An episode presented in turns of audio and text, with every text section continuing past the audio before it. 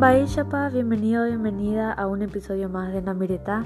Yo soy Ana Medana, guitarrista paraguaya, y en el episodio de hoy vamos a conocer al arpa paraguaya.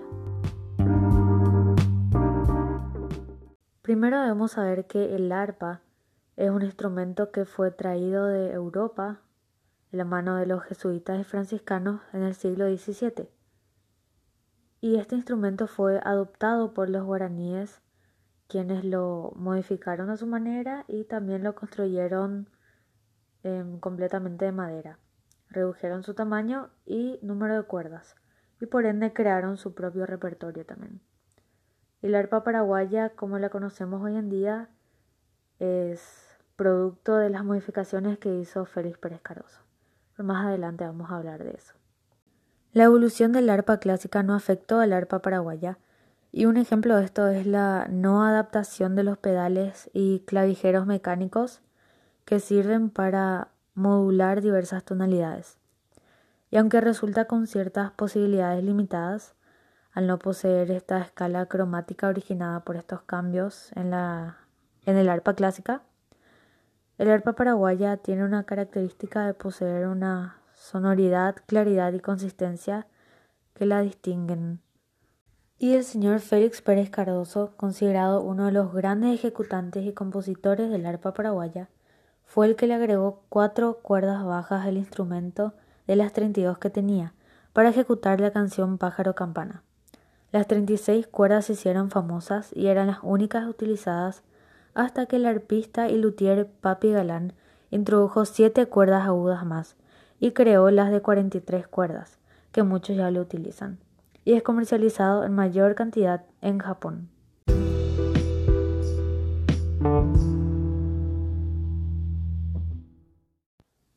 Este instrumento es de afinación diatónica, lo que limita la generación de ciertos sonidos, y para lograr los semitonos muchos fabricantes ingeniaron métodos, como los anillos inventados por Papi Galán o las llaves que ahora aparecen incorporadas en la parte superior de las cuerdas, fabricadas por otros artesanos.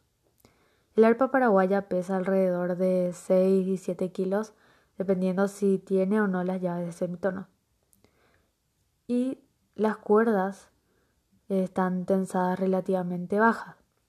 Tienen los bajos de más alto volumen de todas las arpas actuales y los registros altos son muy brillantes. Contrario a la creencia popular, todos los tipos de música pueden ser ejecutados en este arpa, especialmente si tienen las llaves de semitono. Nuestro arpa es un referente a la cultura paraguaya en todo el mundo y desarrolló esta identidad en el siglo XX, gracias a diferentes sucesos como la exitosa carrera musical internacional, el artista paraguayo Félix Pérez Cardoso, la formación de conjuntos musicales paraguayos en grupos que realizaron presentaciones artísticas en Latinoamérica, Europa, Asia y el norte de África.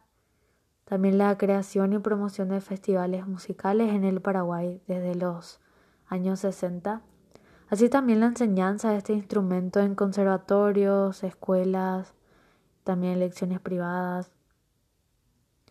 Otra cosa que ayudó también a reafirmar esta identidad fue la promoción del arte y la música tradicional paraguaya a través de programas de radio y televisión. Y por supuesto, la favorable recepción internacional de la imagen, sonido y virtuosismo del instrumento. Y todos estos acontecimientos contribuyeron al hacer el arpa paraguaya una de las tradiciones musicales más reconocidas e icónicas de Latinoamérica.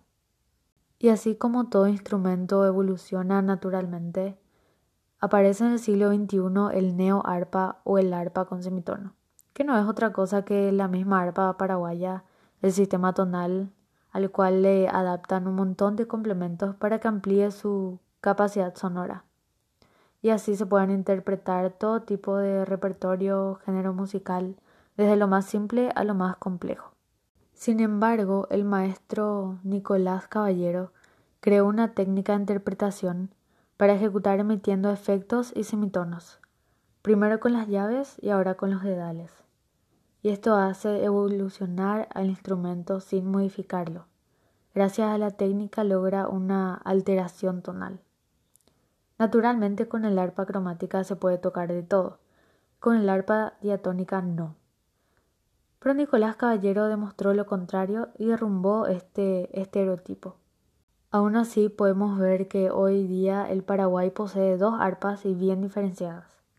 La tonal diatónica, que es más típica, más costumbrista, popular, folclórica, tradicional, rural, y la semitonal cromática, que es ya más moderna, renovada, contemporánea Y este reconocimiento del arpa paraguaya estuvo en manos de varios artistas que emigraron a Buenos Aires, a Brasil.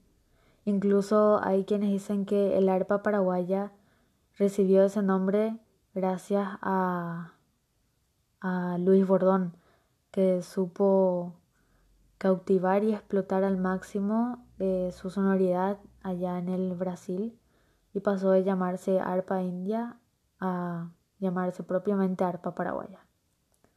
También varios migraron a México, el Caribe y también al viejo mundo. Y entre ellos están Quintín Irala, Santiago Cortesi, Alejandro Villamayor, Lorenzo Lizamón, Digno García y por supuesto Félix Pérez Cardoso y Luis Bordón. Estos y muchísimos otros más son los compositores de muchos clásicos inmortales, como por ejemplo Pájaro Campana, Tren Lechero, Cascada, Carreta Wood y la balada del indio que es de Ismael Ledesma.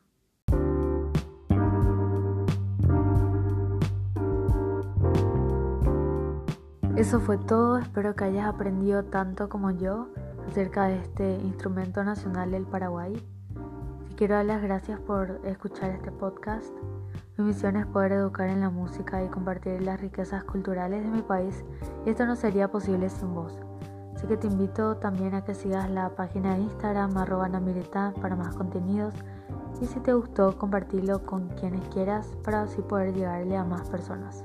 Hasta el próximo episodio, Yere Bebe.